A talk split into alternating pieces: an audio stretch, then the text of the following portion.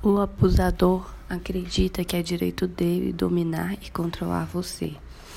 Ele é arrogante e acredita que sabe mais. No fundo, é extremamente inseguro e compensa isso de forma justificada e consistentemente prejudicando você. Seu ego é fraco e subdesenvolvido. Se ele fosse mais seguro, poderia existir de uma forma independente, sem precisar tentar constantemente obter o poder.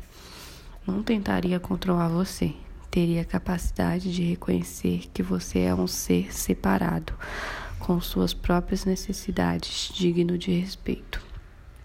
Mas o próprio ego frágil dele vê sua autonomia como uma ameaça e ele acredita que tem o dever de desinflar seu ego. Ele acha que é direito dele mantê-la sob controle e se sente completamente justificado ao fazê-lo.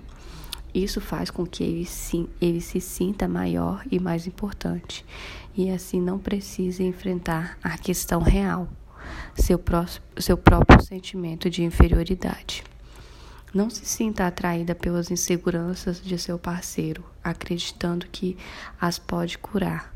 Muitas mulheres passaram a vida toda sendo sugadas pela dor de seus parceiros enquanto sofriam abusos terríveis, visto que um abusador não assume a responsabilidade por si mesmo, mesmo tendo algum conhecimento significativo sobre seu comportamento.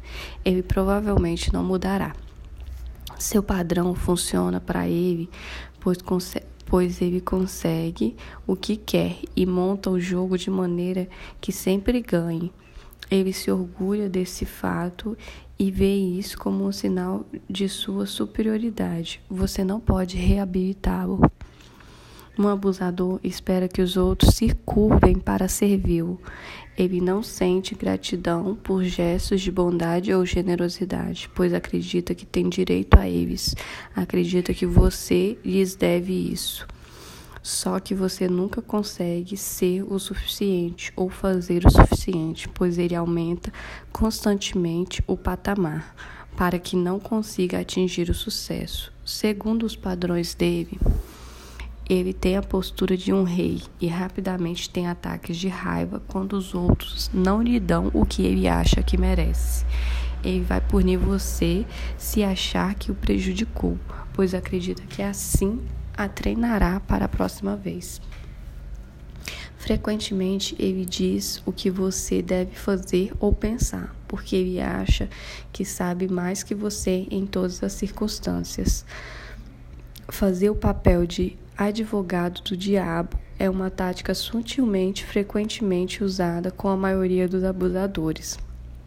Nem todo, nem todo mundo que se opõe a você é abusivo, mas se sentir que esta sempre que está sempre tentando provar a si mesma obter permissão ou aprovação de seu parceiro é porque há uma há uma clara diferenciação de poder em seu relacionamento.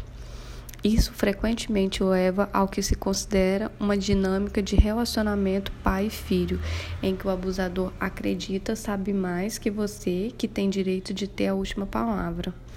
Quando o poder em seu relacionamento é desigual, você fica na posição de potente, que não pode fazer nenhum movimento sequer sem permissão isso dá ao abusador o controle total das decisões no relacionamento, gradualmente roubando seus direitos e fazendo com que você se sinta completamente impotente.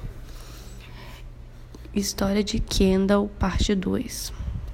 Você se lembra da Kendall, aquela cujo marido nunca deixava tomar decisões ou ter o que queria?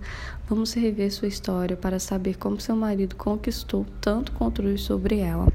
No início do relacionamento, Kendall sempre desabafava com o marido, contava-lhe sobre seu dia, seus amigos, suas intrigas do escritório. Com o tempo, no entanto, ela foi notando que muitas vezes tinha que se desviar da conversa para defender seus sentimentos e se sentia mal consigo mesma.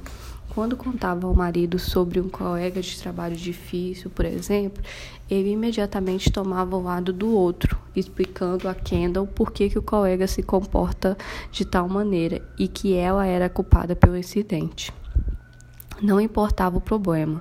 Mesmo que alguém estivesse totalmente errado, o marido de Kendall ficava do lado do outro.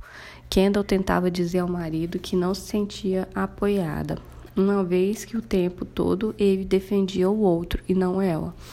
Ela dizia que precisava que ele a defendesse, que demonstrasse seu apoio e ela simplesmente reconhecendo que seus sentimentos haviam sido feridos por alguém, ou que ela havia tido um dia difícil e lhe desse um abraço. Quando ela dizia isso, ele ficava na defensiva e dizia que ela não podia estar sempre certa. Observe que quando ela pedia aquilo que necessitava, ele, ele distorcia as coisas e atacava por não precisar estar sempre certa. Kendall terminava essa, essas conversas se sentindo terrível, culpada e envergonhada por ter sempre que estar certa. Não era sua intenção, ela só queria que seu marido entendesse como ela se sentia. O marido de Kendall se referia a ela como vendedora, porque dizia que sempre ela precisava ela precisava de ou queria algo, tentava fazer sua melhor expressão para que ele concordasse. Claro que ela fazia isso sem esforço nenhum.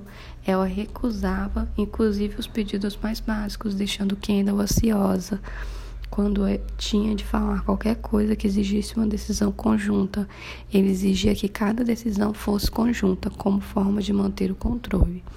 Quando Kendall declarava sua necessidade específica, seu marido vetava seu pedido, achando defeito em tudo e explicando por que, que era desnecessário.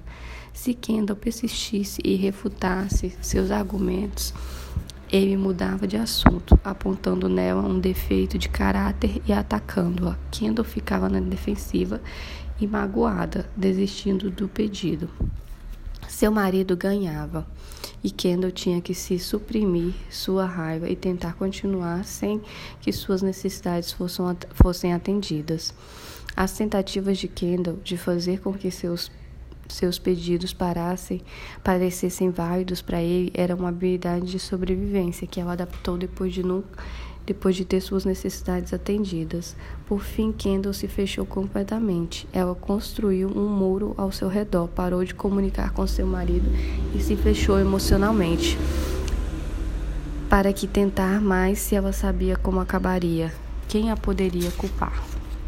Sem muitas vezes você se sente como se estivesse se em muitas vezes você se sente como se estivesse em um tribunal defendendo seu caso e procurando evidências para provar ao seu parceiro que é justificado que tenha suas necessidades ou desejos atendidos, sem dúvida está em uma relação controladora e provavelmente abusiva. Não importa quão convincente ele possa disfarçá-la para você.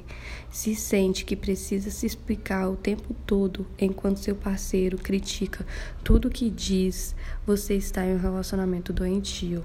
Se tem medo da resposta dele, quer esteja pedindo alguma coisa ou contando alguma novidade, você já foi alvo de abuso de seu parceiro em algum momento.